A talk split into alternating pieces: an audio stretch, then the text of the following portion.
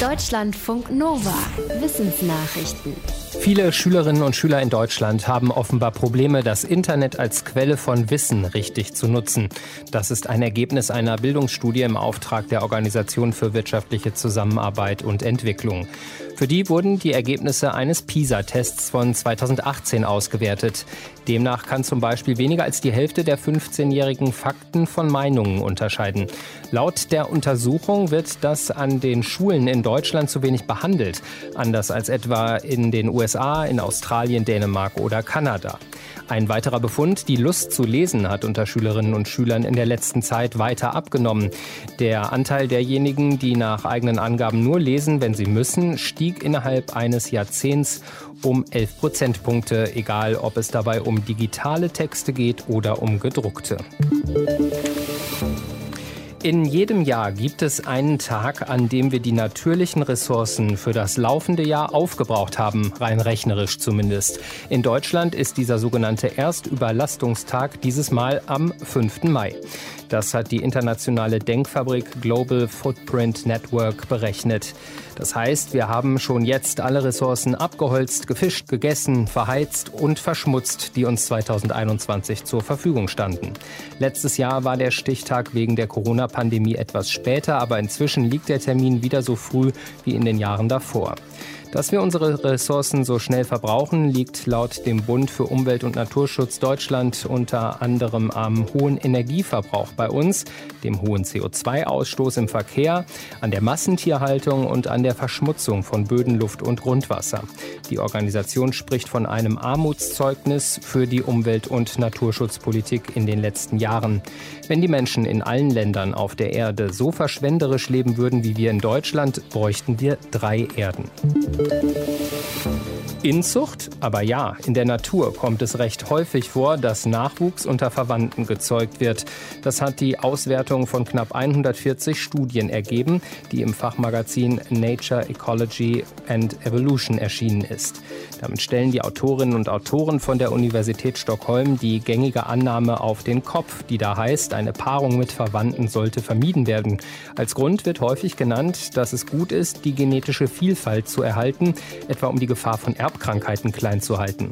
Das Gegenteil ist offensichtlich der Fall. Die Forschenden fanden nur selten Anhaltspunkte dafür, dass Tiere eine Paarung mit Verwandten vermeiden. Sie schreiben, die Daten zeigten seit mehr als vier Jahrzehnten, dass Tiere die Paarung mit Verwandten oft tolerieren oder sogar bevorzugen, auch wenn es andere Paarungsmöglichkeiten gibt. Die große Frage nach dem Warum war nicht Gegenstand der Untersuchung. Sie sollen leicht nussig schmecken. Zum ersten Mal sind Insekten in der Europäischen Union offiziell als Lebensmittel zugelassen worden. Und zwar ist es in Zukunft erlaubt, getrocknete gelbe Mehlwürmer als Lebensmittel zu verarbeiten. Die Europäische Kommission und die Mitgliedstaaten halten die getrockneten Larven grundsätzlich für sicher. Dabei berufen sie sich auf eine wissenschaftliche Bewertung von der Europäischen Behörde für Lebensmittelsicherheit.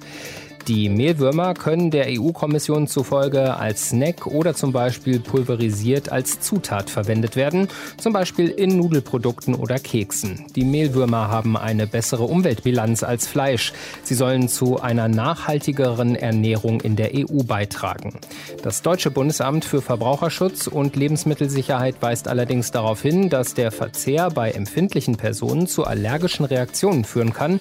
Lebensmittel mit Mehlwürmern müssen daher einen Hinweis auf mögliche Kreuzreaktionen zu Allergien gegen Krustentiere oder Hausstaubmilben tragen. Ein Teil einer chinesischen Trägerrakete stürzt wahrscheinlich in den kommenden Tagen auf die Erde. Davor warnen Fachleute. Sie gehen davon aus, dass das 20 Tonnen schwere Teil beim Eintritt in die Erdatmosphäre in viele Teile zerfallen wird. Wo genau die Trümmer runterkommen und ob sie Schäden anrichten könnten, ist bislang unklar. Die Trägerrakete hat vergangene Woche das erste Modul für die neue chinesische Raumstation ins All gebracht.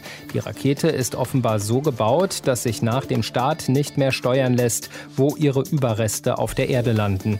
Ein Astrophysiker vom Harvard Smithsonian Center in den USA sprach von einem fahrlässigen Design. Schon nach dem ersten Flug des Raketentyps vor einem Jahr waren Trümmer in der westafrikanischen Elfenbeinküste niedergegangen und hatten mehrere Häuser beschädigt. Hexogen ist ein Sprengstoff, der von Armeen auf der ganzen Welt verwendet wird. Das Problem damit ist, dass Hexogen ziemlich giftig ist und leicht ins Grundwasser gelangen kann. Das ist besonders gefährlich für Menschen, die in der Nähe von Truppenübungsplätzen und Schießanlagen leben. Forschende der Uni York in Großbritannien haben jetzt eine neue Methode vorgestellt, um belastete Böden zu dekontaminieren. Es handelt sich um ein genmanipuliertes Präriegras, das vor allem in Nordamerika häufig vorkommt. Gärtner hierzulande kennen es als Rutenhirse. In das Genom des Grases haben die Forschenden zwei Gene eingeschleust. Sie stammen von Bakterien, die Hexogen abbauen können. In Versuchen zeigte sich, dass die genmanipulierten Pflanzen etwa 27 Kilo Hexogen pro Hektar abbauen können. Die Methode könnte vor allem in den USA auf Interesse stoßen. Dort gelten mehr als 10 Millionen Hektar Land als Hexogen belastet. Deutschlandfunk Nova